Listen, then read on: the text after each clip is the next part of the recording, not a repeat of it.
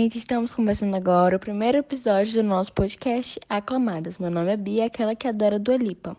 Oi, eu sou a Sara, aquela que ama a Beyoncé. Oi, eu me chamo Gisele, aquela que idolatra Camila Cabello. E eu sou a Bia, a cadelinha da Billie Eilish. É, a gente vai se encontrar quinzenalmente para falar nesse podcast sobre as dificuldades que diversas mulheres passaram e ainda passam no mundo da música. Porque, né, como a gente sabe, ser uma pessoa famosa tem seus altos e baixos, e ainda mais quando se é uma mulher. Bom, para o primeiro episódio, decidimos começar falando de uma cantora super bem sucedida que vem quebrando recordes desde sua carreira na música, Ariana Grande Butera. Palmas para esta mulher maravilhosamente maravilhosa.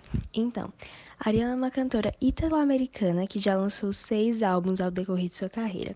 Ficou mais conhecida com seus singles Side to Side, Dangerous Woman, entre outros. Mas acho que todo mundo já conhecia a carinha dela, porque além de cantora, nossa deusa aclamada é atriz, instrumentista, compositora e apresentadora estadunidense, que ficou mais conhecida como atriz entre 2010 e 2013, quando interpretou a Cat na série Brilhante Victoria, e reprisou esse papel no spin-off de Sam e Cat. Teve um tempo que um monte de gente da internet estava falando do produtor da Nickelodeon, vocês lembram? A Ariana e várias outras atrizes sofreram várias exposições nas séries dele, e também não foram poucas as piadas nem um pouco sutis quando elas ainda eram menores de idade. O cara também foi acusado de usar os pés dos atores como fetiches, aparecendo em inúmeras cenas de forma que era claramente mal intencionada. Nossa, sim, eu lembro um pouco disso mesmo. É triste ver que com aquela idade ela já passava por esse tipo de coisa. Mas infelizmente é muito comum a gente ver mulheres, principalmente, passando por essas situações. Teve outro caso também que aconteceu quando a Ariana foi cantar no funeral e um pastor abraça ela pela cintura e vai subindo a mão até os seios dela.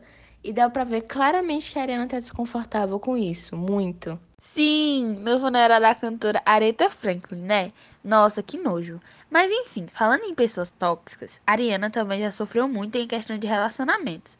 Mas com certeza o que mais parte o coração foi o namoro dela com o Mac Miller, nossa, eles eram um casal super querido pelos fãs. Sim, só que depois de dois anos juntos, eles terminaram. Ia ser tudo se eles tivessem passado mais tempo juntos.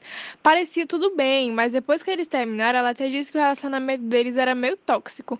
Aí então, o Mac é encontrado morto em casa. Sua morte é anunciada como overdose. Isso tudo aconteceu em setembro de 2018, quando a Arena já estava noiva de Pete. E anunciaram o fim do noivado um mês depois da morte de Mac Miller.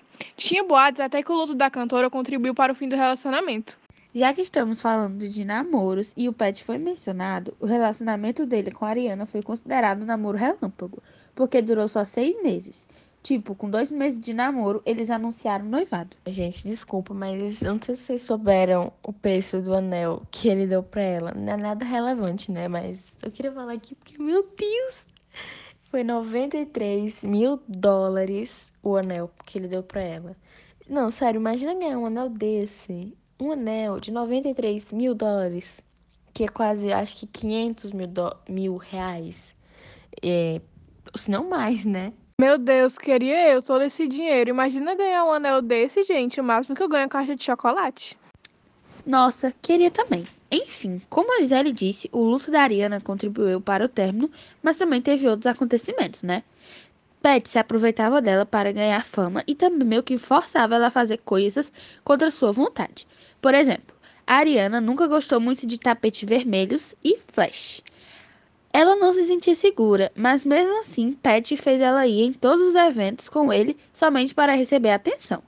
Depois do término, Ariana resolveu não se entregar tanto em suas relações amorosas e aprender com elas. Com certeza, o cara agiu como um grande babaca, mas a gente pode dizer que todo relacionamento amoroso tem algo a nos ensinar. Depois de Pete, a Ariana estava inspirada a compor um álbum chamado Thank You Next, que quer dizer Obrigada Próximo. Não só é o nome do álbum, como também é o nome do primeiro videoclipe lançado. E no clipe, a Ariana faz referência a quatro, quatro filmes perfeitos e clássicos dos anos 2000.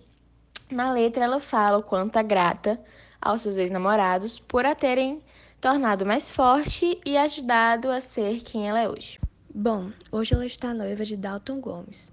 O relacionamento deles foi assumido em maio de 2020 no clipe Stack With You, aquele com o Justin Bieber. Enfim, Eles parecem se amar muito e esperamos que dê tudo certo porque a Ari merece tudo de bom.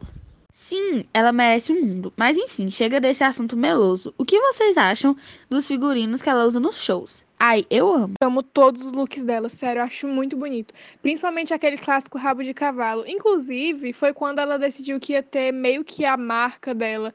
Foi do nada? Que eu saiba, foi lá na época da Nickelodeon, quando ela estava interpretando a Cat e pintavam o cabelo dela em todas as gravações. Já que a personagem era ruiva, então o cabelo dela ficou muito identificado por causa da tinta. E para os sons não perceberem que ele estava começando a cair, ela aderiu o rabo de cavalo, mas nunca imaginou que se tornaria a marca dela, de verdade.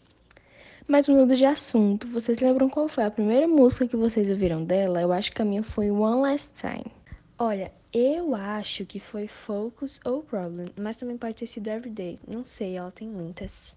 Break Free, sério, eu amava esse clipe e a música é tudo. Eu lembro que passava bastante no intervalo da Nickelodeon. A minha foi Side to Side. Mas tá, imagina você ouvir essas músicas num show.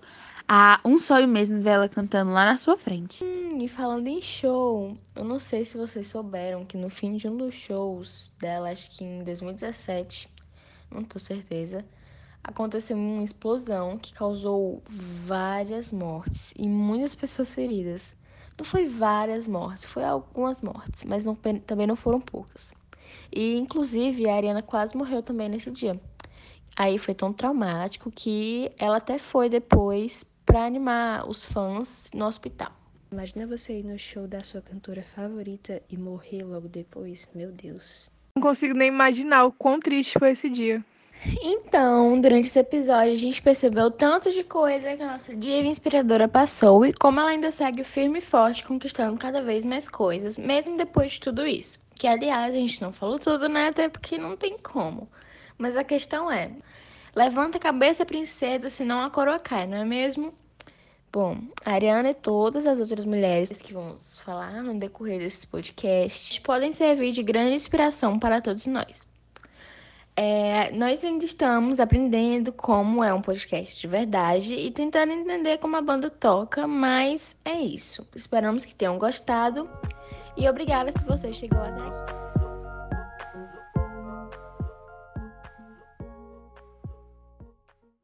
Thank you, next bitch.